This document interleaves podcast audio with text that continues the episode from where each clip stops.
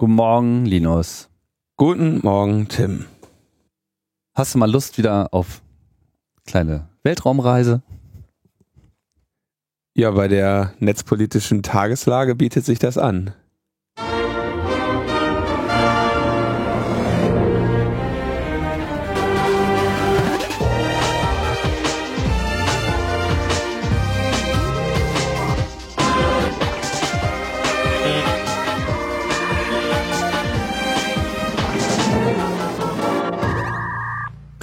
Logbuch Netzpolitik 191, eure intergalaktische Show aus dem netzpolitischen Geschehen. Aber jetzt gibt es neue äh, Fluchtmöglichkeiten in Berlin-Prenzlauer Berg. Echt? Kann man endlich von diesem Planeten runter? Ja, naja, zumindest man kann so tun, als ob. Na gut. Ich war nämlich gestern bei einer äh, Eröffnung mit, äh, mit allerlei Prominenz. Wer war da? Naja, so der Bürgermeister und noch so ein paar andere Hansels, die äh, gerne gewählt werden möchten. Und äh, Sigmund Jähn war da. Und das Ah. Ganze bei der Eröffnung des, des Planetariums, des Zeiss Großplanetariums. Das Ist modern. doch schon längst offen. Ja, seit gestern Abend. Nochmal neue offen jetzt, ne? Die haben irgendwie geupdatet oder was? Die haben äh, schwer geupdatet. Die haben das Ding einfach mal komplett entkernt, alles rausgerissen und alles äh, komplett neu gebaut. Da hattest du doch schon mal so eine Folge zu, wo Genau. der das erzählt hat. wo er das erzählt und angekündigt hat und das hat jetzt stattgefunden. Und jetzt habe ich da gestern gesessen und mir mal so die Technik angeschaut und es ist so, yes. Kann ich nur sehr empfehlen. Also, äh, was so früher so die 87er DDR-Technik war mit Diaprojektoren und schon einem ganz ordentlichen Sternenprojektor, ist jetzt äh, so richtig nice. Und ich habe mich, dann- hab mich dann noch so mit den Nerds von, von Zeiss unterhalten, die irgendwie äh, deren, deren der Stolz über diesen Sternenprojektor, den sie da reingesetzt haben, wirklich aus allen Poren troff.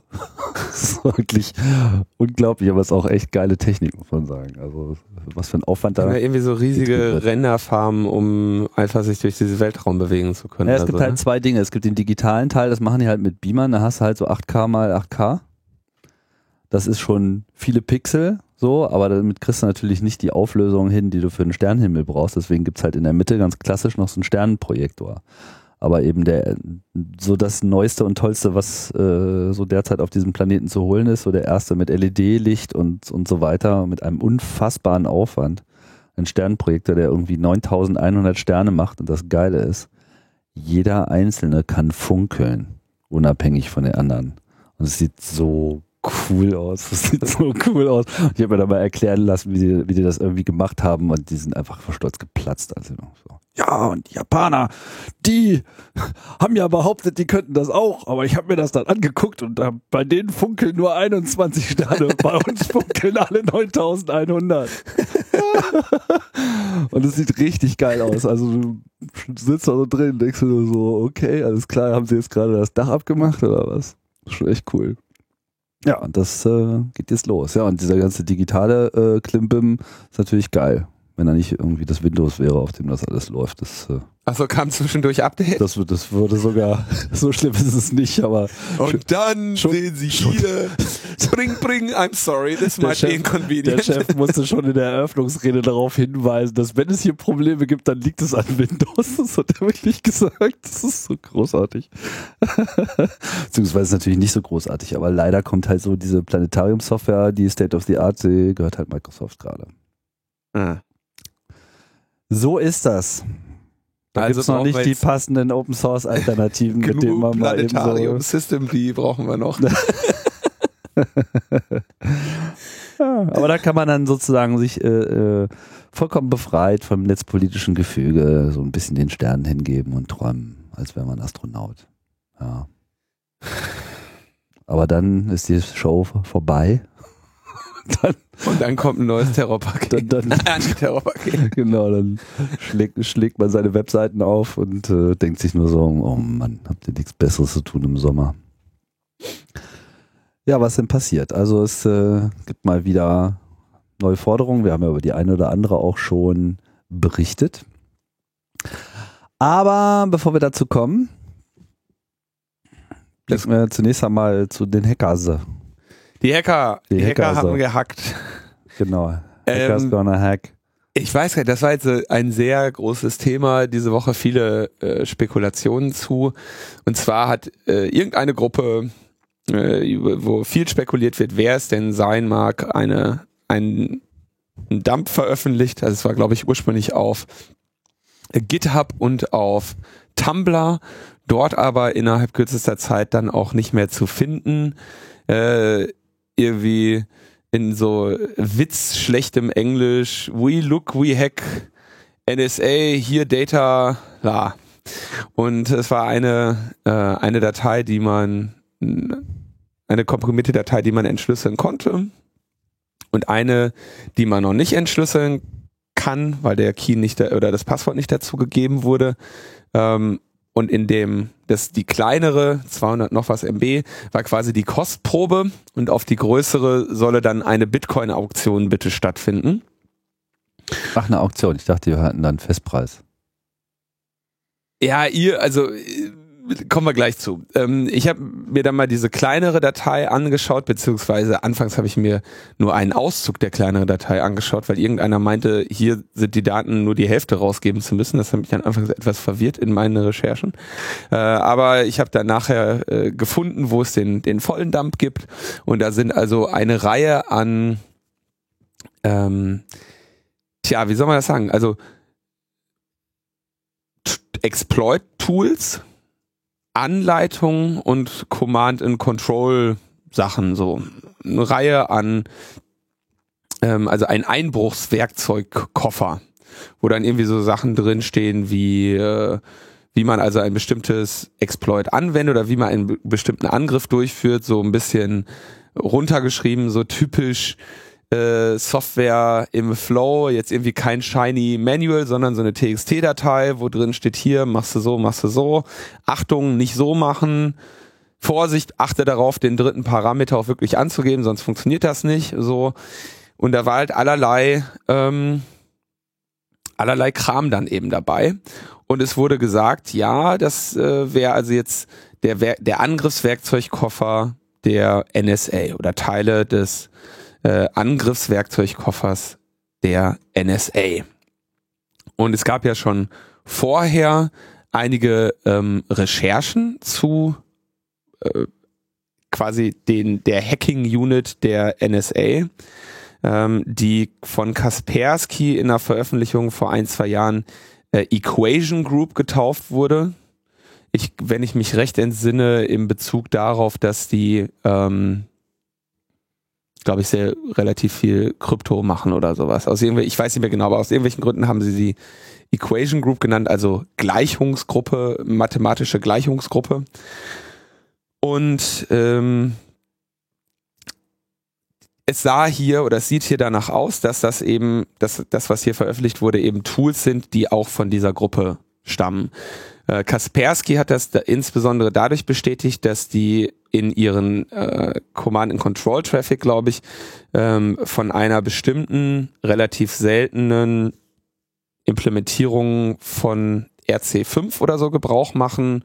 Und die findet man relativ selten oder die war wohl handgeschrieben und die hat man da jetzt auch wieder gefunden, was irgendwie den Eindruck vermittelt, äh, dass das äh, die, von den gleichen Programmierern stammt. Und insgesamt ist dieses Paket also ein bisschen zu äh, umfänglich, als dass man jetzt davon ausgehen könnte, dass es sich dabei um eine Fälschung handelt. Das war schon relativ früh klar. Mhm. Ähm, die Exploits, die dabei waren, also Exploit heißt, es gibt Maschine steht da, Computer steht da, Gerät steht da. Code zum Ausnutzen von Sicherheitslücken. Genau, hat eine Sicherheitslücke, da musst du ja immer noch etwas schreiben, was diese Sicherheitslücke ausnutzt in deinem Sinne. Das ist dann der Unterschied zwischen Sicherheitslücke und Exploit. Und da gab es jetzt schöne Exploits drin, ähm, und die richteten sich hauptsächlich gegen ähm, Firewalls, irgendwie, also Juniper, Cisco, WatchGuard, solche Geschichten, also Appliances, Switches, die du dir halt kaufst, dann ist das von Cisco und dann kostet das viel Geld und dann, steht das in deinem Rechenzentrum und dann kommt die NSA und hackt dir das Ding. Und das ist natürlich äh, gefährlich, weil wenn sie das dann schaffen, deine, äh, deine Firewall oder deine Router da zu übernehmen, dann können sie natürlich entsprechende Routen erlauben, Regeln ändern und so ähm, weiter in deinem Netzwerk äh, rumhacken. Ja, also wenn du, während du vielleicht normalerweise deine Firewall da steht und dafür sorgt, dass äh, dass, keine Ahnung, die ganzen Vulnerabilities deiner Windows-Kisten nicht, im, nicht offen im Netz hängen, kannst du halt dann hingehen und sagen, ach so, ja, hier und da mach mir mal eine Route, erlaub mal diesen Traffic äh, und log den mal nicht mit, so dass wir hier schön weiter äh, in das Netz vordringen können, dass unsere, unser Hintereingang sich schön ausbaut. Und solche Sachen sitzt dann sozusagen im Büro des, äh, des Sicherheitspersonals und hast alle Knöpfchen, um die Türen auf und zu Zum Beispiel oder einer Infrastruktur oder so. Ne? Also, wenn du die Firewall geowned hast, bist du auf jeden Fall schon mal einen sehr, sehr großen Schritt weiter. Und diese, diese Exploits, die da drin waren, bezogen sich auf teilweise auch oder auf ältere Versionen. Irgendwie so bei Cisco war es dann irgendwie Version 4, äh, 8.1 bis 8.4 oder sowas. Inzwischen sind die aber bei Version 9, aber dann updaten natürlich nicht alle ihre Systeme die ganze Zeit. Und der Stand dieser, dieser ganzen Sachen war laut Datum, was da drin stand. Jetzt weiß man natürlich nicht, ob die Daten, ob die Timestamps der Dateien auch wirklich stimmen. Ja. Aber auch so vom, von der Softwarelage her, von den, war das alles also 2013. Also ziemlich genau zu Edward Snowden Zeit. Mhm. Und seitdem nichts mehr. Und jetzt war natürlich, kam dann die Frage, okay, das gibt's jetzt da, dann hat es ein bisschen gedauert, gerade weil das eben relativ spezifische äh, Switches waren, die jetzt auch nicht jeder zu Hause einfach mal so rumstehen hat, wenn du, das handelt sich da eben um teure Geräte, die hast du eben, wenn du die besitzt, hast du die auch irgendwo produktiv im Einsatz, ja, die meisten zumindest. Und dann muss ja auch noch diese spezifischen Softwareversionen finden und so. Das heißt, das hat dann noch ein bisschen gedauert, bis äh, Forscher und äh, ich glaube auch Cisco selber dann eben so ein Ding mal isoliert hingestellt haben, die Exploits drauf geschossen haben und geguckt haben, was machen die denn? Geht das überhaupt? Genau, funktioniert das oder war, hat da einer einfach nur was Spannendes geschrieben, was aussieht wie ein Exploit und stellte sich raus, die funktionieren auch alle. Und ähm, da waren dann auch so, so lustige Sachen, wie dass du auf eine, auf einen VPN-Endpunkt Pakete wirfst und da einen Overflow erzeugst und dann antwortet der dir mit Speicherinhalten.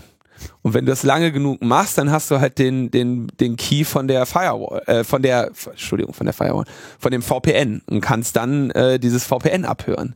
Das ist natürlich schon äh, relativ ärgerlich, wenn äh, Leute sagen, hier, äh, wir bauen unsere ganze Sicherheit auf so einem Cisco IPsec VPN auf und dann kommt die NSA und holt sich die Keys dazu. Das ist natürlich dann nicht im, im Sinne der Betreiber. Also krasses Zeug ähm, und jetzt viel spannender aber natürlich die Frage, wer hat das woher und warum wird es jetzt veröffentlicht? Warum nicht vor drei Jahren? Mhm. Ähm, und dann gibt's also mehrere Theorien. So die, die Angreifer selber sagen, ja, wir haben die NSA gehackt und haben die Sachen da rausgeholt. Ursprünglich haben einige so die Theorie verbreitet, ja, es kann ja gut sein, dass ähm, ein, ein Hacker der NSA das auf einem Zielsystem hat liegen lassen. Das halte ich aber für eine etwas schwache Theorie, weil eben die Exploit-Tools dabei sind und nicht nur die Implants, die du am Ende dann damit anbringst. Ja, das heißt. Ich meine, mit den Manual Pages und den ganzen Erklärungen, das ist nicht unbedingt das, was man jetzt. Äh, das ist nicht das, was du irgendwo, was du irgendwo auf deinem Opferrechner rumliegen hast. Und das würdest du also, es gäbe jetzt, du müsstest sehr unvorsichtig sein, um so etwas auf einer auf einer anderen Kiste irgendwie liegen zu lassen. Ja, also zum Beispiel, du kannst ja, selbst wenn du jetzt irgendwie einen Rechner bei deinem Zielnetzwerk irgendwie geowned hast, dann würdest du ja nicht diese Sachen da drauf kopieren, sondern du würdest immer deine Kommandos halt in den, in die Shell rein kopieren, ja, also und, und direkt ausführen. Insofern hm, schwierig davon auszugehen, dass das, dass irgendein unvorsichtiger NSA-Hacker das irgendwo hat liegen lassen. Also Ausgeschlossen müsste, ist es nicht, aber ja, der, der müsste hätte, schon sehr blöd sein. Ja, also der hätte auf jeden Fall jetzt ein Problem. Ein Problem. Die zweite Theorie ist, ja, ich meine, wenn die NSA hackt rum, viele andere äh, Staaten hacken auch rum, vielleicht hat es wirklich jemand geschafft, äh, früher oder später irgendwie diese NSA mal zu hacken und die Daten bei denen rauszutragen. Da wird natürlich dann gesagt, ja, Man würde jetzt ja schon davon ausgehen, dass die NSA ihre Angriffsrechner irgendwie entsprechend stark ähm, unter Kontrolle hält, ja, und dass es sich schwierig gestalten sollte, die an diese Daten zu kommen. Gut, das ist sicherlich nicht einfach, die NSA zu hacken, aber wir gehen mal davon aus, dass die NSA nicht die einzige Gruppe auf der Welt ist, die hacken kann. Insofern kann es sehr gut sein, dass äh, vermutlich ein anderer, die, die Hackergruppe eines anderen Staates dann da auch mal die Gelegenheit ergriffen hat, ähm, zuzugreifen. Mhm. Und die dritte Theorie, die so zirkuliert wird, ist eben, dass einfach irgendein NSA-Mitarbeiter oder ehemaliger NSA-Mitarbeiter mit einem USB-Stick rausmarschiert ist und die Sachen äh, gedumpt hat. Ja. Und im Prinzip einfach der NSA schaden möchte oder so. Ähm, das also die drei die drei Theorien, wie jemand an diese Daten gekommen ist. Alle also Schaden in Anführungsstrichen im Hinblick auf die Forderung, äh, gib uns Bitcoin, dann kriegt ihr mehr. Äh, ja, genau. Jetzt noch eine andere Motivation als nur Schaden. Die sind ja veröffentlicht, ne? Also die, die, der größere Teil ist ja normal ver, veröf oder der, der kleine, kleinere Teil davon ist veröffentlicht. Insbesondere hier diese Firewall-Exploits und ähm, da ist schon durch die Veröffentlichung hoffentlich einiger Schaden entstanden, wobei man natürlich sagen muss, alles stand 2013.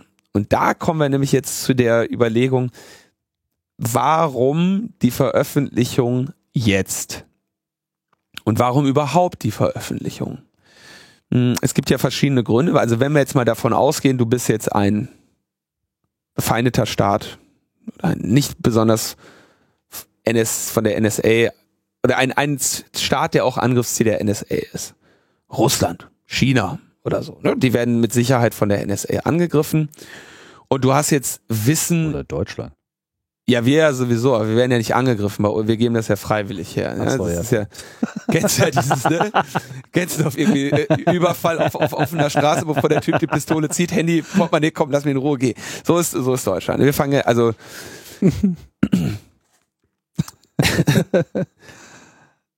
Und jetzt, jetzt äh, hast du halt Wissen darüber. Das wäre ja schon spannend. Du hast auf einmal ein, zu einem ein Wissen darüber, wie dieser Gegner agiert. Du kennst dessen Exploits. Du hast den selber gehackt, du weißt, was der rummacht. Dann würdest du ja eigentlich den das nicht wissen lassen. Weil wenn du den das wissen lässt, macht er irgendwie das nächste oder so. Ne? Das heißt, eigentlich würdest du dem gerne simulieren, dass du nicht merkst, dass deine Infrastruktur kompromittiert ist und ihn wie durch Zufall daran hindern, wirklich seine Ziele zu erreichen.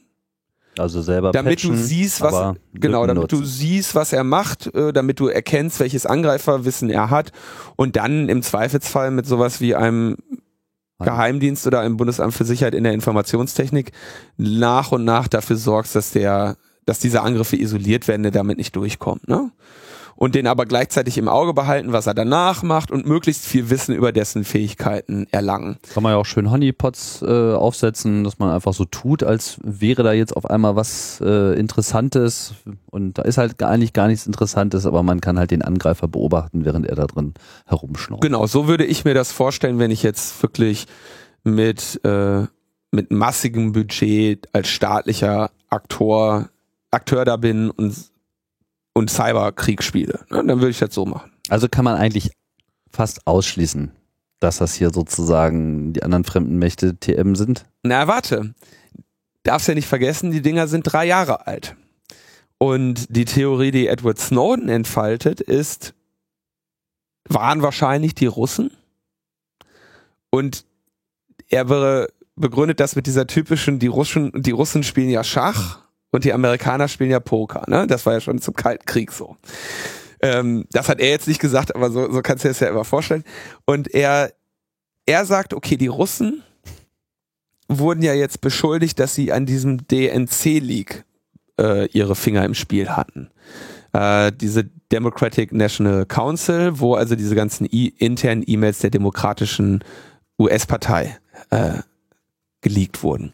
Und Snowden sagt, naja, weil die Amerikaner jetzt quasi sagen, hier, das waren die Russen, das waren die Russen, demonstrieren die Russen mit diesem Leak einfach mal übrigens Vorsicht, wenn ihr wirklich das Spiel spielen wollt, wer hinter welchem Hack steht, be zu beweisen. Ja, also wirklich zu sagen, hier, wir haben Beweise, dass der und der das war. Dann könnte das sehr unangenehm für euch werden, weil wir eure Angriffstools kennen. Und wenn wir die jetzt alle veröffentlichen, dann können eine ganze Menge Firmen und Unternehmen und Staaten, die gehackt wurden, feststellen, dass sie auf diese Weise gehackt wurden und erfahren, dass sie ein Ziel von euch waren. Und das würde für euch diplomatisch im Zweifelsfall das ein oder andere Problem ergeben. Ja gut, aber das Problem haben sie ja nun sowieso schon seit den Snowden-Veröffentlichungen und niemand geht mehr von irgendetwas anderem aus. Ich glaube, meine nicht, dass jetzt diese Sammlung an Tools da jetzt sehr viel ändert. Na, als der Bundestag gehackt wurde, haben sie sofort wieder mit den Fingern nach Russland gezeigt. Ne? Ja gut, aber das würden sie dann im Zweifelsfall auch trotzdem wieder tun. Ganz unabhängig von diesen Veröffentlichungen. Ne, ich weiß es nicht. Also ein, die Frage ist, eigentlich ist es, es wäre eigentlich unklug, diese Daten zu veröffentlichen, solange man ein äh, Nation-State-Actor ist. Aber es kann unter Umständen interessant sein, das zu tun, wenn es sich um drei Jahre Alter handelt. Einfach nur um mal kurz zu sagen, hier übrigens, wir haben das seit, wir haben das vor drei Jahren schon, wir haben euch schon vor drei Jahren gehackt. Ja? Und wir können alles, was ihr seitdem gemacht habt oder bis dahin gemacht habt, habt attribuieren. Ich weiß es nicht, was die, was wirklich die, ähm, die Motivation dahinter ist, aber es kann halt unter Umständen halt mal gut ins Spiel passen. Eigentlich würde ich grundsätzlich sagen, du möchtest nicht, dass dein Gegner etwas über deine Fähigkeiten weiß, aber aus dieser ganzen kalten Kriegsgeschichte kennt man das ja, dass sie sich dann immer mal wieder aus Versehen beim Transport von riesigen Atomraketen haben filmen lassen, nur mal kurz zu zeigen, so, wir wollten ja eigentlich nicht, dass ihr das wisst, aber guck mal, was wir hier für eine was wir hier für eine schöne Rakete haben. Ne? Nordkorea hat ja auch gerade wieder vom U-Boot irgendwas hochgeschossen, nur um mal der Welt zu demonstrieren, hier, ne, wenn wir können mit dem U-Boot zu euch fahren und euch irgendwie ein Atomei auf den Kopf werfen, wenn wir, wenn wir zu lange Fernsehen geguckt haben. Bauer H5. Was ist das? Bauer H5. Schach. Ja. Du ziehst halt den schwarzen Bauern auf H5, so zwei vor. Und man fragt sich, hä? Was machst du mit deinem scheiß Bauern da? Warum ziehst du den zwei vor? Ja. Dann fängt man an nachzudenken, so, hm, war das jetzt ein schlechter Zug oder will er mich da jetzt irgendwie reinlegen oder planen die irgendwas? Oder auf einmal ist so eine kleine Verunsicherung im Spiel. Das scheint da jetzt die, ähm, die Sache zu sein. Jetzt, jetzt kommen wir zu dieser, ähm, Jetzt kommen wir zu dieser Auktion. Und zwar haben die, wie ist das Modell? Die haben gesagt, wir möchten gerne so und so viel Bitcoin dafür haben, dass wir den Rest veröffentlichen oder das Passwort von dem Rest oder dem Bieter das geben. Ne? Ich habe irgendwas von einer Million Bitcoin gelesen, aber ich weiß jetzt Also 100.000 Bitcoin, irgendeine vollkommen irre Zahl auf jeden Fall. Wo ich jetzt gar nicht mal glaube, dass, na okay, weiß ja Geier. Also ich meine, das, solche Exploits haben natürlich einen Marktwert. Äh, in gewisser Hinsicht haben sie hier auch schon gezeigt, erstens, das ist jetzt nicht irgendwas, das ist jetzt nicht irgendwie eine Linux-Schwäche oder so, sondern wir haben es hier unter anderem mit Fehlern in Cisco und anderen Enterprise-Grade-Systemen zu tun, die potenziell einfach bei Firmen, Unternehmen, Organisationen größerer Natur aller Art zu finden sind und die, sagen wir mal, wertvoller sind als jetzt irgendein so exotisches irgendwie, ich komm in deinen Mail-Server auf deinem Gentoo-System, so was irgendwie ein paar Leute verwenden. Ja, das ist Infrastruktur, ne? Genau, und das ist so auch das, worauf man dann eben auch leicht trifft, weil es einfach massenhaft im Einsatz ist. Teilweise waren es ja auch, ich weiß nicht, waren das, also ich habe jetzt gelesen, waren unter anderem, ich weiß nicht, ob nicht, ob es nur so war, alte Hardware, die von Cisco so gar nicht mehr verkauft wird. Also ich glaube, dieser VPN-Server, der ist so gar nicht mehr im Verkauf, aber natürlich noch in der Nutzung. Ich weiß nicht, ob es sich darauf beschränkt hat oder ob das jetzt nur unter anderem so war. Naja, auf jeden Fall ist es wertvoll, so potenziell und äh, sicherlich auch sein Geld wert auf dem Markt. Aber dann gibt es ja eigentlich auch ganz andere Kreise, in denen man solche Exploits anbietet. Nicht unbedingt jetzt mit Ja. so einer Aktion. Also es ist auf jeden Fall irgendwie so crazy. Ne? Ich würde jetzt auch nicht so viel Geld für ein paar NSA-Exploits bezahlen, weil die gegen die Amerikaner kann ich die schon mal nicht zum Einsatz bringen. Ja, die werden ja dagegen alle immun sein. Und ähm, ich meine, was auch sein könnte, ist, Aber amerikanische Unternehmen sind natürlich davon betroffen. na, wer weiß. Was, also was natürlich auch sein könnte, ist, das, was sie jetzt free released haben, ist alles, was sie haben. Und dieser andere restliche Dump, den sie da zu utopischen Preisen veröffentlichen, ist einfach irgendwie ein Backup von Def äh, Random. Und ähm, wenn äh, und sie wissen, dass niemand darauf, äh, dass niemand das ersteigern wird, also wird es nie veröffentlicht. Aber die NSA sitzt jetzt da und muss zittern, ob ihre Daten da drin sind oder nicht. Also es gibt viele, viele Theorien, aber es, es macht alles nicht so richtig, nicht so richtig Sinn aus. Also so irgendwie, auch wenn die Typen jetzt ernsthaft, ja, wer ernsthaft das Geld jetzt erst- versteigert, ja, dieses Bit- Bitcoin-Wallet, mit dem kannst du ja nichts mehr anfangen. Ich meine, wenn du, wenn du, wenn du die Exploits der NSA leakst und dann auch noch verkaufst, ja, für irgendwie, weiß nicht wie viel Millionen, ja, und diese Bitcoin kassierst, ja, dann glaubst du nicht im Ernst, dass du auch nur ein Bitcoin davon ausgeben kannst, ohne dass die irgendwie mit einem Todesschwadron kommen und deine Stadt in Schutt und Asche legen. Also ich meine, wenn du, wenn du, wenn du das gemacht hast, ja, dann kannst du jetzt eigentlich nur noch dich aller elektronischen Geräte entledigen, die du hast und irgendwie Eine Höhle in Afghanistan ja, beziehen, ja. irgendeine Höhle beziehen und ein paar Apfelbäume pflegen oder so. Ja. Aber viel mehr bleibt dir nicht mehr als Option. Es sei denn, du hast irgendwie natürlich äh, Nation State Actor äh, Power hinter dir. Ja, dass also Putin sagt, ah, hast du gehackt? Ja, mach mal hier, cool, hacken, haha. äh, willst du schön wohnen? So, ne, das könnte halt, so, das könnte ich mir halt so, so vorstellen, dass das halt, also wenn das jetzt irgendeine Crew von, von offensichtlich sehr begabten Leuten ist, die das irgendwie witzig meinen und am Ende auch glauben, dass sie diese Bitcoins einsacken und dann sich auf Silk Road davon Ecstasy kaufen können, denen würde ich davon abraten. Was sind denn so die aktuellen Erkenntnisse, um wen es sich denn jetzt bei der Equation Group wiederum handelt? Also Shadow Brokers haben wir jetzt sozusagen den, den Angreifer in diesem Szenario haben wir jetzt ausreichend äh, herumgerätselt, aber auch die Identität dieser Equation Group ist ja so auch nicht bestätigt. Also es gibt die Behauptung, es handelt sich um die NSA. Also da kann man, glaube ich, ähm, da ist, glaube ich, jeder Zweifel weg.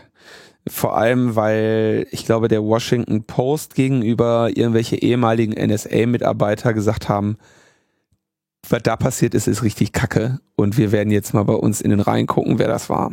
Mhm. Also die haben schon, ich glaube, so von der Nachrichtenlage, die ich jetzt so überblicke und von der Faktenlage, gibt es eigentlich niemanden, der daran zweifelt, dass das von der NSA ist.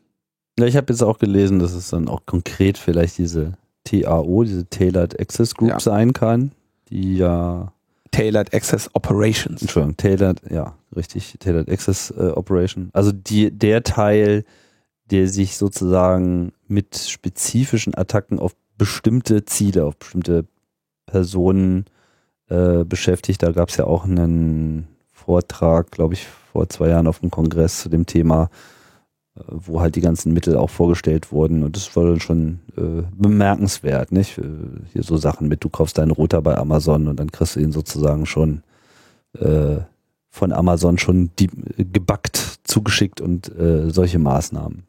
Ja. Passt insofern äh, ganz gut ins Bild, aber ich glaube, sehr viel mehr können wir da jetzt zu, nicht zu sagen. Oder? ja es ist, es ist ein, ein lustiges Spiel zum Rumraten. Und diese Auktion verläuft da, glaube ich, auch eher schleppend. So besonders viel Geld hat da keiner draufgeworfen. Ja, können ja auch nochmal halbes Bitcoin. Nee. Hm? Habe ich noch nicht mal. Ich verbrenne mir jetzt auch nicht ein Bitcoin-Wallet, indem ich, also, weißt du, auf dieses, auf dieses Wallet würde ich jetzt sehr, sehr unter erhöhten Vorsichtsmaßnahmen irgendwie mal Geld werfen. Das ist, äh, Ja. muss nicht. So, so. Der Linus kann sich also noch nicht mal einen NSA-Exploit. Ich habe doch hier ein paar NSA-Exploits. Achso, du hast schon welche. Ja, sicher. Na reicht gut, doch hier das gratis. reicht ja auch, ja. Die Freeware-Variante reicht doch völlig Also ein aus. paar exklusive, weißt du, das ist doch so, äh, wenn man sich einen geklauten Van Gogh kauft, so. Den stellt man dann so in seinen Safe und findet es geil.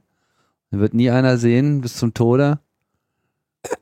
Ja, da ist auch so ein paar geile Bits auf der Platte. Äh. Gibt's bestimmt auch, so Sammler-Nerds. Ja, natürlich gibt's Sammler-Nerds. Also die, Exploit-Sammler gibt's ohne Ende. Die haben die nur im Zweifel selber gef äh, gesucht ne? und selber gefunden. Na gut. Kommen wir nach Berlin. Ja, da, die Berliner Erklärung hatten wir ja schon angesprochen in der letzten Sendung und angekündigt, dass das, äh, dass es das gibt. Und wir werden in der nächsten Folge Logbuch Netzpolitik das Ganze auch nochmal sehr, viel genauer aufarbeiten und vertiefen. Deswegen äh, setzen wir uns jetzt nur mit Teilen der ganzen IT-Innensicherheitsforderungen auseinander. Schön war, äh, IM de Maizière sagte dann der Bild am Sonntag, es gibt für Privatpersonen die Möglichkeit, jemanden zu fotografieren und mit einer Gesichtserkennungssoftware im Internet herauszufinden, ob es sich um einen Prominenten oder einen Politiker handelt, den man gerade gesehen hat. Ich möchte eine solche Gesichtserkennungssoftware an den Videokameras an Flughäfen und Bahnhöfen einsetzen. Allerdings natürlich nicht zum Erkennen von Prominenten und Politikern, sondern zum Erkennen von, äh, von Terroristen ne? und Personen, nach denen gefahndet wird. Und jetzt streitet man sich darüber, ob, ob das überhaupt erlaubt ist oder nicht. Einige sagen, ja, gar kein Thema hier, ne? Andere sagen, nee, ist datenschutzrechtlich nicht okay. Und da muss man ja mal überlegen, wie würde denn so ein System funktionieren? Ne? Du hast also überall deine Kameras, ja, sagen wir mal irgendwie Berliner Hauptbahnhof, äh, Berliner Flughafen, Tegel, ne? BER müsste es ja erstmal nochmal die ganzen Kabel für die Kameras ziehen. Er hat wahrscheinlich auch schon Kameras. Flughafenwitze müssen wir jetzt gar nicht machen eigentlich. Ne? Einfach jede Eingangstür hat eine Kamera. Hast überall diese Kameras. So, und jetzt laufen da natürlich enorm viele Menschen durch. Und dann sagen wir mal, du hast so einen Pool aus, äh, was ist das dann von mir aus 200 Gesichtern, nach denen du gerade fahndest, ne? Wo du gerade guckst, okay, wer ist das? So sagt mehr, er das ja, ja. gerade, ne? Also Ja, das ja. ist ja, das ist ja die, das, was er da gerade sagt. Er will ja nicht jeden ein, oder wahrscheinlich nicht jeden Einzelnen erkennen, noch nicht, das kommt ja erst danach, sondern er will ja nur Leute erkennen, nach denen gefahndet wird. Jetzt musst du aber äh, jedes Gesicht in diesem Bahnhof ja auf jeden Fall erfassen. Er hat bestimmt nicht Leute gesagt, er hätte bestimmt Gefährder gesagt oder sowas. Ich weiß es nicht genau. Also ich, gerade mal kurz um die. Also Videostream, Leute laufen da die ganze Zeit durch. So, jetzt hast du, kommen da Gesichter. Du hast auf der einen Seite eben die, weiß nicht wie viele tausend Gesichter, die da am Tag durchmarschieren, und auf der anderen Seite deine paar Gesichter, nach denen du suchst. Und jetzt musst du ja aber trotzdem jedes Gesicht, was da langläuft, einmal mindestens verarbeiten. Und du willst es ja auch nicht zweimal verarbeiten. Das heißt, du behältst die Daten über das Gesicht.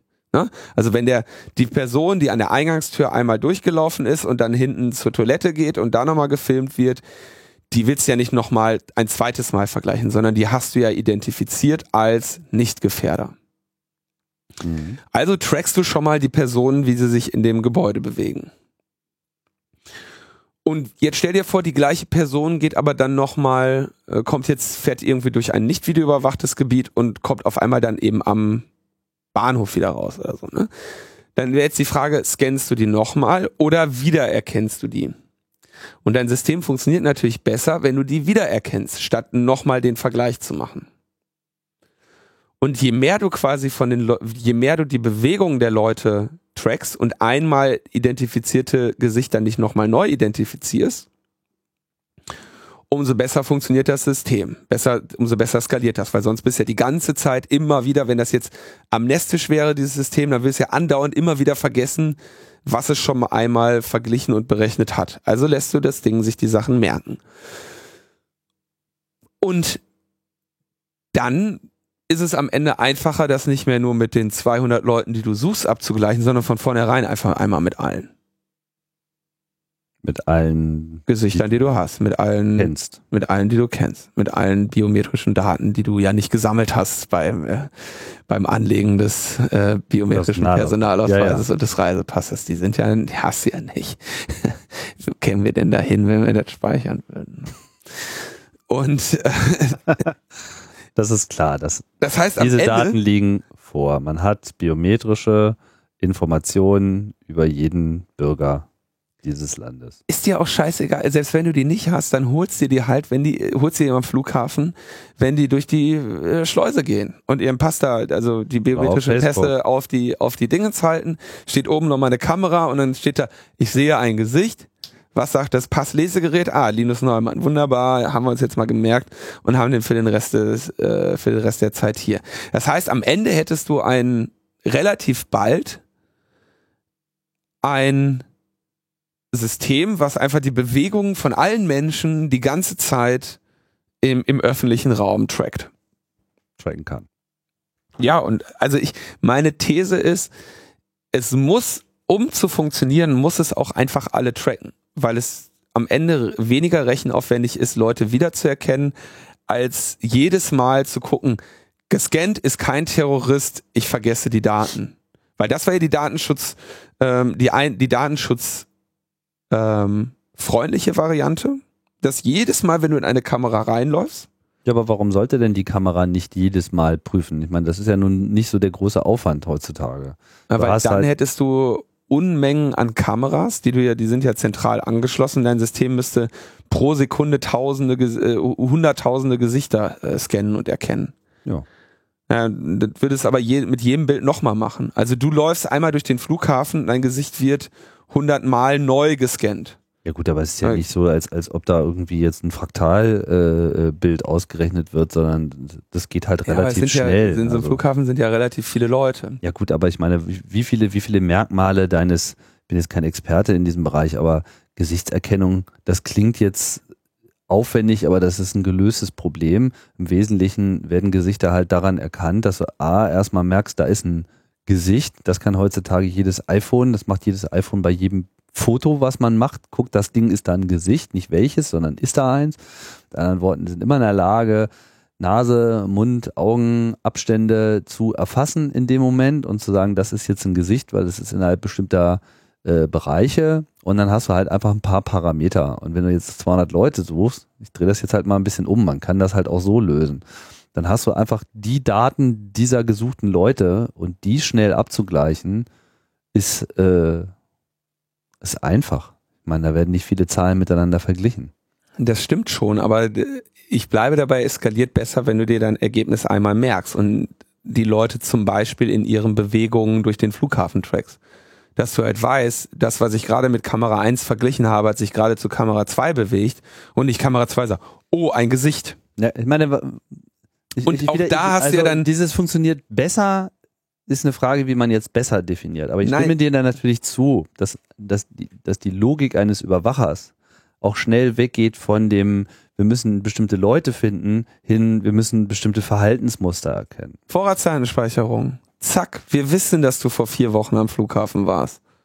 Ja gut, das ist dann halt Ja. die nächste Stufe. Aber das, ist, das ist die Stufe, auf die es hinausläuft. Das Wenn du, ein, du hast Stufe, auf einmal, du hast erstmal die scheiß Kameras da hängen, dann fängst du an, eine Gesichtserkennung dran zu hängen und dann steht irgendeiner auf und sagt, es kann doch nicht sein, äh, dass diese Daten, die wir haben, äh, nicht auf Ewigkeit gespeichert werden.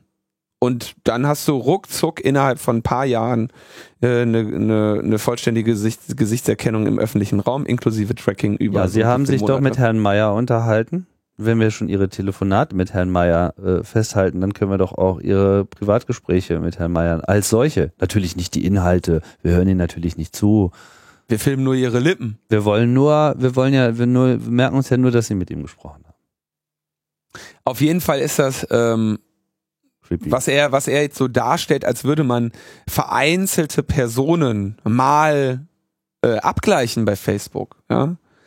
Äh, das ist ja das, der Vergleich, den er hier anspricht, ne? dass du jemanden fotografierst, das Bild bei Facebook hochlädst und Facebook dir sagt, hier, das ist hier Sowieso. Armin Müller-Stahl oder wer auch immer. Gibt's den? Ja, ne? Armin Müller-Stahl gibt's. Ja, der, den Politiker, ne? Nein. Könnte Facebook uns jetzt sagen, Und äh, das, was der, was der, äh, was der. Meinst du, Armin Müller-Stahl ist auf Facebook? Keine Ahnung.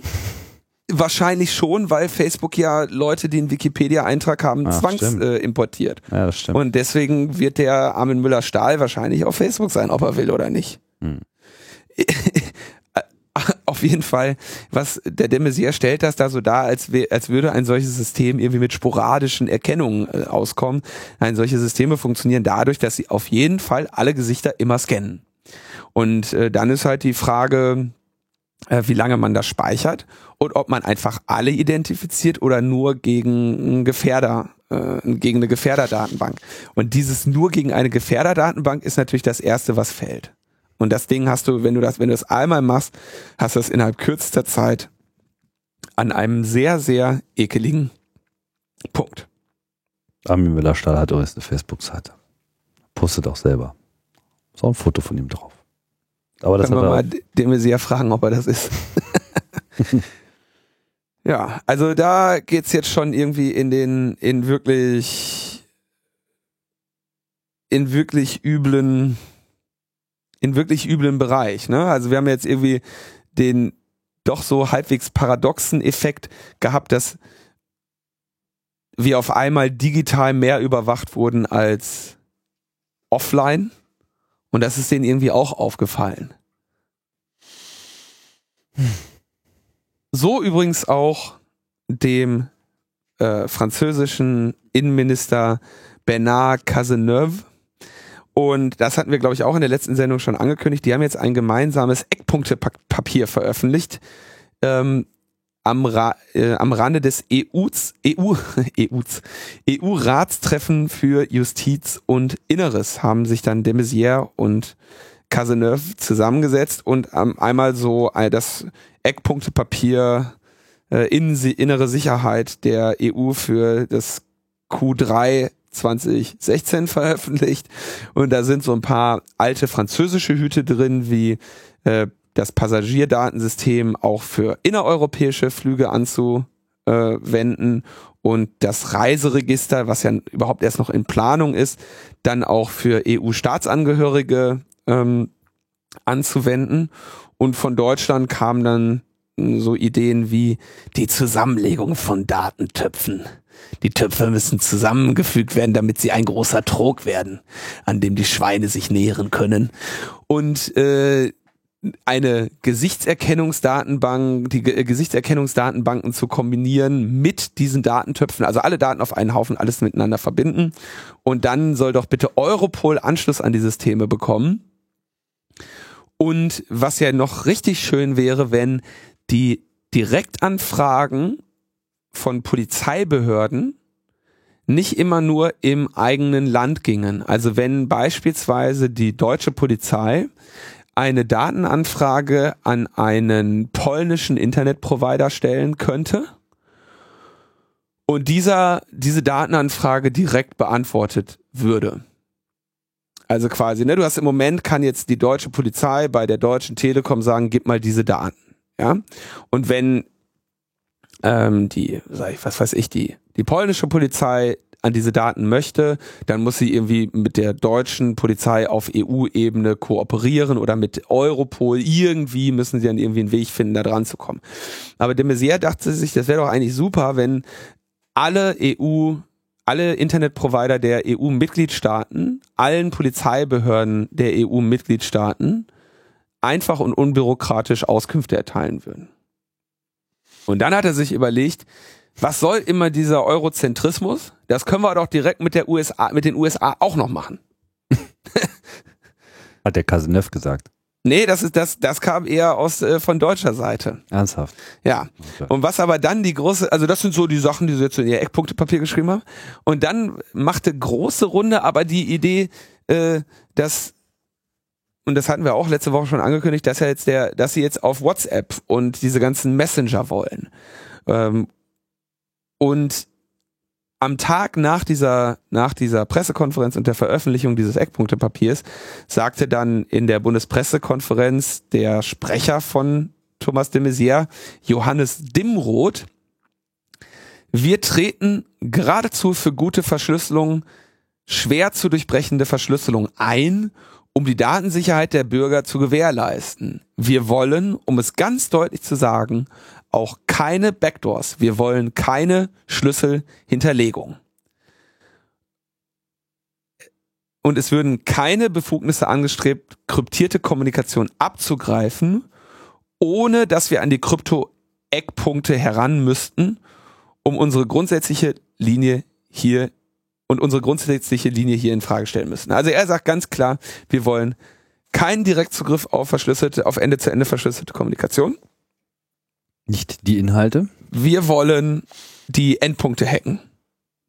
Ne? Also ganz klar, ne? Keine WhatsApp muss keine Backdoor einbauen, Signal muss keine Backdoor einbauen. Unser Ziel ist es, die Zielpersonen zu hacken.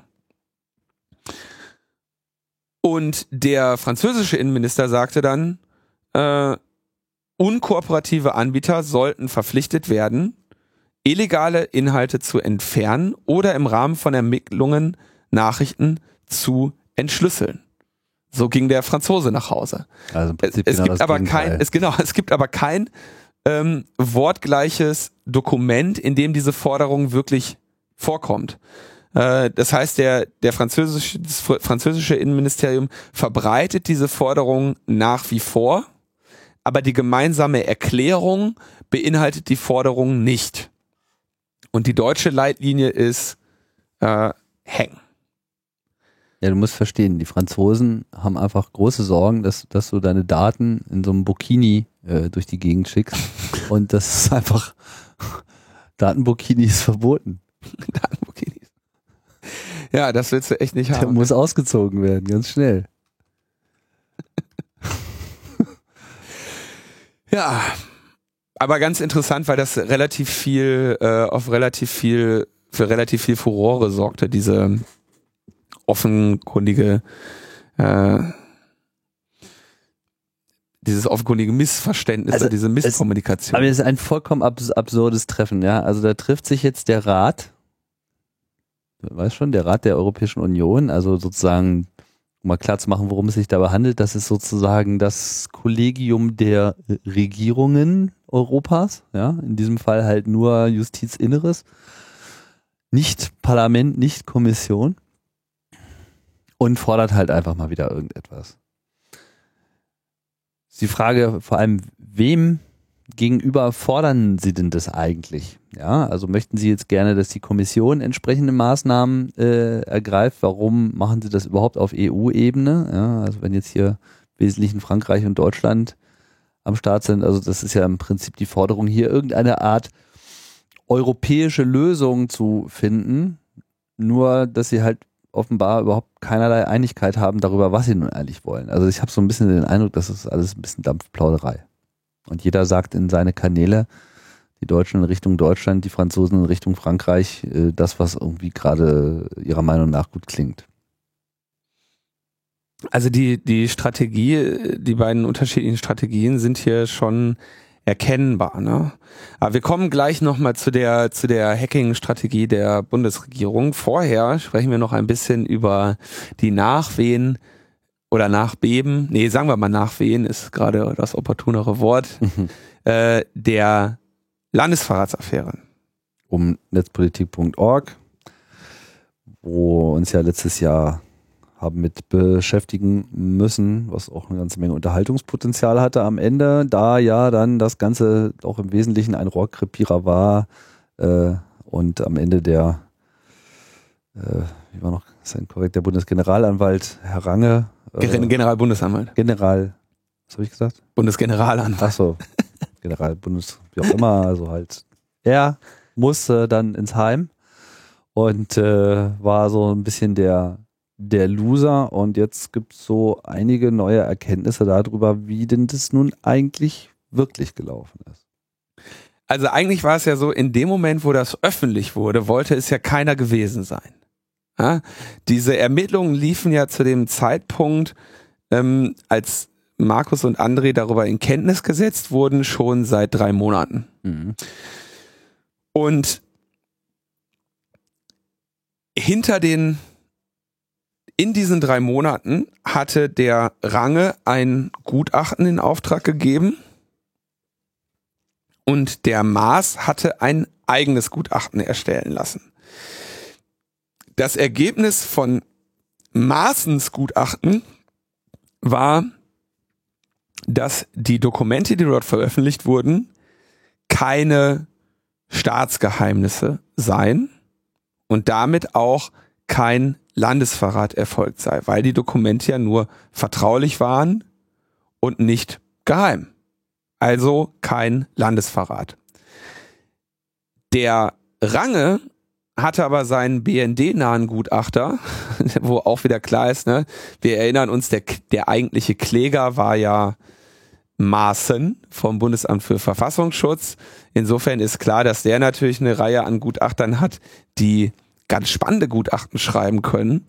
Wir wissen ja auch, dass Maaßen damals ein sehr schönes Gutachten geschrieben hatte, warum die Bundesrepublik Deutschland Murat Kurnas, der in Guantanamo saß, nicht mehr zur Hilfe verpflichtet sei, weil ja Kurnas gegen seine Meldeaufpflichten verstoßen hatte in der Bundesrepublik Deutschland, weil er in Guantanamo saß. Also wer, wer erinnert sich? Ich möchte das, ich möchte das, ja, ich kann das nur regelmäßig wiederholen. Also aus diesem Dunstkreis gab es dann da noch ein Gutachten, was zu einem gegenteiligen Ergebnis kam. Ja. Und ähm, dieser Gutachter sagte aber, ja, ich bin irgendwie noch nicht so ganz fertig, aber es kann auf jeden Fall sein. Ich komme auf jeden Fall zum anderen Ergebnis. Und dann sagte der Range, ich würde jetzt gerne abwarten, bis beide Gutachter fertig sind. Und dann trat irgendwann der Maß an die Presse und sagte, wir sind ja gemeinsam übereingekommen, dass das weitere Gutachten obsolet geworden ist. Das war Maßes, Maßens, nee, Heiko Maas seine Aussage. Und, ähm, und dann sagte der Range, als er das irgendwie sah, sah im Fernsehen, sagte dann, was? Nee, gar nicht. Äh, haben wir gar nicht gesagt. Ich, ich möchte, ich bleibe dabei. Und daraufhin gingen dann insgesamt 22 Anzeigen gegen Maas wegen Strafvereitelung beziehungsweise Beweismittelunterdrückung ein. Und diese wurden jetzt verhandelt. Also hat Heiko Maas über unbotmäßig in die Arbeit des Generalbundesanwaltes dort eingegriffen und so letztendlich Strafvereitlung begangen. Und das Urteil ist, dass Maas erstens hier tatsächlich eine Weisung gegeben hat. Also das war, sorry, das muss ich noch erklären. Das war der Streitpunkt. Hat Maas den Generalbundesanwalt eine Weisung erteilt? So wie es Range sagt. Range sagt ja, wir sind nicht übereingekommen. Ich habe hier eine Anweisung erhalten. Und dann hat Range ja in seiner, äh, in seiner Pressekonferenz gesagt, das ist eine Frechheit, dass der Justizminister sich hier einmischt. Und daraufhin hatte Maas dann gesagt, äh, offenbar möchte der Mann äh, in den Ruhestand und den Gefallen tue ich ihm jetzt. Ja? Aber der Streitpunkte vor Gericht waren also erstens, hat Maas eine Weisung erteilt oder nicht? Und dann zweitens, durfte er diese Weisung erteilen? Oder hat er damit Strafvereitlung begangen? Ähm, ist klar, das eine ist Voraussetzung für das andere, denn wenn die wirklich übereingekommen wären, dann wären sie in zwei, hätten wenn dann beide Strafvereitlung begangen. Aber hätten sie ja in dem Fall eben auch nicht. Also Ergebnis des Gerichtes ist, Maas durfte das. Ähm, es sei von einer im Wege der Weisung durchgesetzten Rechtsauffassung auszugehen. Ähm, es, es habe danach eine die rechtliche Sachbehandlung betreffende Einzelfallweisung vorgelegen. Also in diesem Fall hat Maaßen gesagt, Maas gesagt, zu Range hier diesen Fall anders behandeln. Das ist also eine Weisung. Ja? Was er ja darf, an sich grundsätzlich Weisungen aussprechen. Genau. Weiter sagt das Gericht, die Inanspruchnahme eines Sachverständigen sei nicht geboten gewesen. Somit liege in der Anweisung, den Gutachter umgehend von seinem Auftrag zu entbinden, auch kein angeordneter Verzicht auf ein unwiederbringliches Beweismittel. Mit anderen Worten, erstens, ja, es war eine Weisung. Zweitens, die war aber okay. Und dann der dritte Punkt, durfte er ihn deswegen kicken? Ne, die entsprechende Drohung der Staatssekretärin, so die Staatsanwälte, sei keine Nötigung gewesen, da sie nicht verwerflich gewesen sei. Also es wurde ja kolportiert, dass die Staatssekretärin Range gesagt hätte, schönen Job, den sie da haben, wäre doch schade, äh, wenn sie den jetzt wegen dieses dämlichen Gutachters äh, dran geben müssten. Ja. ähm, das wäre aber nicht verwerflich gewesen, weil das Justizministerium habe eine weitreichende Befugnis, um Generalbundesanwälte zu entlassen. Nachdem Range zu erkennen gegeben hat, auf das Ergebnis seines externen Gutachtens nicht zu verzichten, musste von einer fehlenden Bereitschaft zu einer künftigen übereinstimmenden Amtsführung ausgegangen werden. Nachdem er nicht mitspielen wollte, war klar, dass sie ihn feuern müssen. So. Ja. Mein Gott, kann sich ja kompliziert. Interessant ist aber, dass der Maas öffentlich andauernd behauptet hat, es hätte, es hätte keine Weisung gegeben. Das war eben der Streitpunkt. Und jetzt äh, schießen sie sich öffentlich nochmal auf den Maas ein, weil jetzt quasi das G Gericht gesagt hat, der Maas hat hier eine Weisung erteilt, Maas hat aber wiederholt gesagt, ich habe da keine Weisung erteilt. Mhm. Und Markus Becke da kommentiert da, denke ich, sehr gut, das Einschießen auf Maß lenkt leider von der Verantwortung des Innenministeriums und des Bundesamtes für Verfassungsschutz ab, die die Anzeigen und die Ermittlungen auf den Weg gebracht haben und sich seitdem erfolgreich wegducken. Dem ist nichts hinzuzufügen. Außer, dass ich das grundsätzlich ablehne, dass wir den niedersächsischen Genitiv in dieser Sendung verwenden. Der niedersächsische Genitiv. Dem Maß seinen Hm. Das ist doch nicht Niedersachsen. Das ist der niedersächsische Genitiv. Das ist, äh, das da, also das haben wir auf jeden Fall im Ruhrgebiet erfunden. Da lassen wir uns jetzt nicht auch noch von euch wegnehmen. So. Niedersachsen, hier ist, ähm, Vor, Ah, dem, vor dem, vor dem hannoveranischen Hauptbahnhof steht der gute König Ernst August auf seinem Pferd. da ist so ein super geiler Spruch. Ne? Und da, und da liegen dann immer so die Punker da drunter. ja, ja, das Foto habe ich letztens gemacht. Das habe ich hier oder was? Und da steht da drin, steht da noch dem Landesvater sein treues Volk. Genau, ja, ja. Dem Landesvater sein treues Volk. Das ist super geil. Da standen letztens auch so ein paar Pokémon-Fänger drunter. Weißt du, 12 Uhr mittags, Kippe auf dem Zahn, nichts zu tun, Pokémons fangen. Dem Landesvater sein treues Volk. Ja, das ist ein, das ist ein, äh, das ist ein Motiv, äh, wie es mir gefällt. Ja. Okay, ich, äh, ich teil anerkenne, äh, dass Niedersachsen da auch gut dabei ist.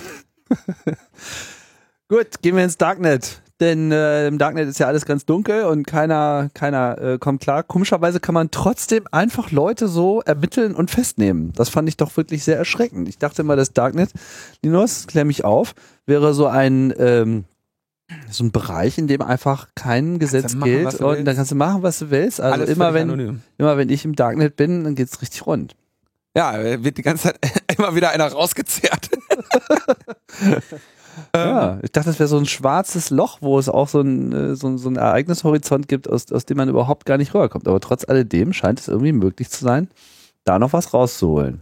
Hier haben sie es folgendermaßen gemacht. Äh, Und zwar gab es zwei Ermittlungen oder äh, Ermittlungsverfahren gegen zwei Personen wegen unerlaubten Waffenbesitzes und weiteren Dingen, die sie, auf die sie irgendwie aufmerksam geworden sind. Der eine hatte, glaube ich, eine Pistole, der andere hatte ein Gewehr. Und die Polizei ist derer habhaft geworden und hat gesagt, hör mal, wo habt ihr denn die Knarren her? Ne? Und dann hat der eine gesagt, hier habe ich Internet, ne? Darknet, nicht Internet. So, und dann äh, hat die Polizei ein äh, Scheingeschäft mit deren Waffenhändler angebahnt und quasi deren Account der, oder den Account eines dieser Waffen, Waffenbesitzer genutzt, um ein weiteres Geschäft anzubahnen. Und beim Anbahnen dieses Geschäftes hat dann der Händler noch damit angegeben, dass er äh, dem äh, Typen, der in München rumgeknallt hat, vier Tage vorher die Knarre verkauft hat. Also auch Sehr kluger Typ. ein Stratege vor dem Herrn, Ja, ja, also der Hammer. weiß, wie man äh, Spezi. also wie man äh, wie man Waffen handelt, ja, indem man sich möglichst nochmal mehrfach gegenüber unbekannten Kunden äh, selbst äh, belastet. Und äh, diese diese Behauptung deckte sich halt mit internen Erkenntnissen der äh, Staatsanwaltschaft München und des Bayerischen Landeskriminalamtes. Die wussten also, das mit den vier Tage vorher in Marburg, da wussten die halt, ja, das stimmt. Der Typ, der da rumgeballert hat, dieser David Solowski oder wie der heißt, der hatte äh, der war in Marburg gewesen. Ne? Und ähm, Da hatten sie, glaube ich, Records von Busfahrten. Ne? Ich Mit weiß es denen- nicht Er ist ja, genau. glaube ich, so mit Reisebussen hingefahren und äh, darüber- und dann haben sie auf jeden Fall mit dem Typen, mit diesem Waffenhändler gesagt, ja, alles klar, lassen wir treffen, machen wir hier, kaufen wir Pistole von dir, treffen wir uns in Marburg und dann haben sie den Händler selber und eine äh, Komplizin ähm, festgenommen. Und zwar lief das wohl so ab, dass sie sich getroffen haben und dann der, der Händler quasi das Geld entgegennehmen wollte oder entgegengenommen hat und dann die Komplizin irgendwie dann die Ware übergibt. Und die Komplizin haben sie dann auch festgenommen und bei ihr dann auch die Waffe festgestellt und den Personalausweis des Händlers. Und ja, der wird dann jetzt also äh, vermutlich einige Zeit nicht mehr im Darknet sein. beziehungsweise in einem anderen Darknet. der wird Darknet, Darknet äh, 2.0 äh, erleben für einige Zeit. Also ein, ein, ein Vollidiot und äh, da haben wir, würde ich sagen, ist ja auch schön, dass es ein Vollidiot war, äh, dass er jetzt gefasst wurde. Mit ganz normaler, klassischer Polizeiarbeit, wo man auch hier sagen muss, Hut ab, haben sie gut gemacht. Also muss man echt mal sagen. Ja, ja. äh, ordentlich, in Ruhe, das Netz gespannt. Äh, so will man Polizeiarbeit sehen. Und das ohne Vorratsdatenspeicherung. Und das ohne Vorratsdatenspeicherung, ne, mehrere Leute mit, mit, un, mit äh, wegen unerlaubten Waffenbesitzes am Ende im Knast, der Waffenhändler im Knast. Äh, herzlichen Glückwunsch zu Vielleicht dieser sogar noch in der Folge noch weitere Leute, die dort Waffen gekauft haben, man weiß es nicht. Und äh, ich darf an dieser Stelle natürlich, wenn ich jetzt schon so viel gelobt habe, auch nicht äh, vergessen, dass ich ja genau das auch gesagt habe, dass man so im Darknet äh, Leute fängt, indem man eben äh, in dem Moment, wo die Transaktion zustande kommt, müssen sie einen Teil ihrer Anonymität aufgeben. Und gerade sowas wie eine Waffe willst du nicht unbedingt mit der Post verschicken. Also trifft man sich away from Keyboard und dann äh, kriegt man die Handschellen Ja. ange angezogen. Bayerische Landeskriminalamt hört hier wohl gut zu. Wenn ihr noch einen Tipp braucht, Jungs, Wir wissen Bescheid. Äh, total fitte Jungs hier. dann kommen wir jetzt zu den äh, eher kürzeren Meldungen. Wir haben vom CCC auf Anfrage der Linksfraktion im Thüringer Landtag nochmal eine kleine äh, Stellungnahme zur Quellen-TKÜ ähm, abgegeben. Das war also, wir wurden hier gebeten zu einem, nach, um einen Kommentar zur Forderung der Justiz, Justizministerkonferenz vom Juni 2016, äh, wo gefordert wurde, den Einsatz der Spionagesoftware auszuweiten. Und wir haben hier noch einmal, glaube ich, ganz gut dargelegt, warum Quellen-TKÜ nicht geht. Ja, also es gibt ja die Unterscheidung Online-Durchsuchung, okay, einmal den ganzen Computer auseinandernehmen und Quellen-TKÜ verschlüsselte Kommunikationsvorgänge. Und als Beispiel, das hatte ich hier, glaube ich, in der Sendung auch schon mal genannt, haben wir das äh, Browserfenster genommen. Ne? Wenn jetzt irgendwie verschlüsselt über das Browserfenster kommunizierst, dann sieht das für einen Trojaner nicht anders aus, als würdest du irgendeine Webseite besuchen. Du kannst also keinen maßgeschneiderten Trojaner bauen, der verschlüsselte Kommunikationsvorgänge im Browserfenster abfängt und dabei null Wahrscheinlichkeit hat, andere Sachen mit zu erfassen und gleichzeitig null Wahrscheinlichkeit hat, dass ihm verschlüsselte Kommunikationsvorgänge entgehen. Und so wie eine Quellen-TKÜ aufgebaut wird, ist natürlich, dass du sagst, okay, wir verzichten auf Spezifität zugunsten von Sensitivität. Das heißt, wir wollen, wir erfassen lieber mehr als zu wenig. Und das ist eben das inhärente Problem äh, der Quellen-TKÜ. Das kann man sich nochmal anschauen. Ähm, da steht jetzt auch nichts nichts unbedingt Neues drin, aber wir haben da mal wieder ein bisschen ähm, was formuliert und unseren unsere Meinung dazu gegeben. Interessanterweise war der Artikel genau einen Tag oder zwei, oder der Artikel, die Stellungnahme genau ein oder zwei Tage fertig, bevor bei Netzpolitik.org dann wieder rauskam, dass äh, das dass das BKA auch wieder auch gleichzeitig mit Gamma kooperiert, also zwei Staatstrojaner hat. Deswegen findet sich in der Stellungnahme auch noch das Argument, dass du ja mit dem Einsatz deiner also, dass du quasi mit jedem Einsatz des Staatstrojaners das Problem eingehst oder das Risiko eingehst, alle Ermittlungsverfahren, in denen der zum Einsatz kommt, zu gefährden. Das ist durch diese Ko Kooperation mit Gamma nicht weg, dieses Problem. Aber da haben sie quasi durch zwei Staatstrojaner zum, im Prinzip schon so eine Art Kontingenzplan. Ne? Also wenn der CCC mal wieder einen von unseren Staatstrojanern hochgehen lässt, dann äh, drücken wir auf den roten Knopf und äh, satteln um so die äh, Theorie der Angreifer in diesem Fall. Zum Schluss. Zum Schluss haben wir noch eine schöne Veröffentlichung von Nexus vom CCC Hannover. Der hat sich den äh, Bubcon Messenger angeguckt. ein, war mir auch nicht bekannt, gibt's auch erst seit ein paar Tagen. Er soll, also ist mal wieder ein Ende-zu-Ende -Ende verschlüsselter Messenger. Und äh, der wird also sehr ähm, vollmundig angekündigt. Ja, Ende zu Ende verschlüsselt und so weiter. Hier toller Messenger und ähm, Nexus hat sich das mal angeschaut, hat da einen sehr schönen Artikel zugeschrieben, haben wir auch verlinkt. Ähm, Im Prinzip ist es zwar, also erstens, der ist nicht Ende zu Ende verschlüsselt. Das ist ganz normales, äh, normales XMPP, also Jabber mit einer Transportverschlüsselung. Also es gibt einfach keine Ende-zu-Ende-Verschlüsselung. Behaupten sie aber. Behaupten sie aber. Ähm, Und nur deutsche Server. Nur deutsche Server war aber alles irgendwie Amazon Cloud. Und also jedes Versprechen, was sie machen, ist irgendwie nachweislich äh, falsch. Und dann hat er noch irgendwie gesehen, dass sie halt irgendwie ein, ein komisches, selbstsigniertes Zertifikat für diesen Server benutzen, das auch nicht pinnen. Das heißt, jeder kann einfach mit jedem Zertifikat dazwischen und dann hat gestern Abend noch jemand das Zertifikat auf GitHub gefunden. Das war, äh, das war irgendwie das Standardzertifikat, was irgendwie in den Examples von irgendeiner Open Source Implementierung von einem Java Server äh, drin lag. Also das Ding ist von vorne bis hinten wirklich kaputt. Ähm, und äh, Amazon hat also Vollzugriff auf die übermittelten Inhalte. Das Ding ist nicht Ende zu Ende verschlüsselt. Ähm, der, der Registrierungsvorgang ist kaputt. Also einmal alles, alles falsch gemacht, was man machen kann. Und die werben dann halt irgendwie groß damit. Und dann hat irgendwie im weiteren Verlauf dann auch noch einer deren Webseite gehackt und ähm, an alle Nutzer eine Mail geschrieben mit Hinweis auf diese Analyse von Nexus. Oh. Und dann haben sie irgendwie jetzt so eine Facebook-Seite geschrieben, wo sie sagten, ja, unser Server wurde gehackt ist aber kein Problem, updatet einfach die App. Was also auch wieder so, ist, ist falsch, falsch, Unsinn.